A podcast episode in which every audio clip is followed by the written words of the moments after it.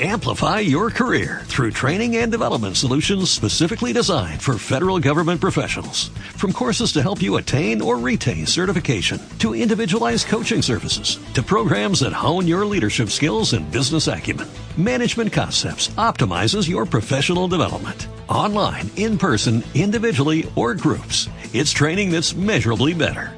Learn more at managementconcepts.com. That's managementconcepts.com. En la perfecta sabiduría del universo vemos que todo lo que ha creado tiene la energía correcta para mantener el balance y el equilibrio exacto.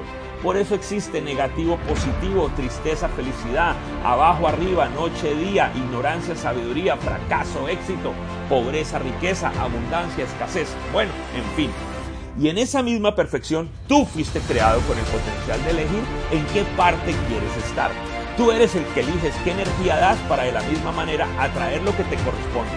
Así que sé consciente de lo que actualmente estás dando porque eso es lo que tú estás recibiendo. Y si en la parte de la balanza en la que actualmente estás no te gusta, entonces decide a partir de ahora qué energía vas a entregar en todo lo que hagas. Porque recuerda una cosa, el universo es perfecto, ya lo tiene todo creado.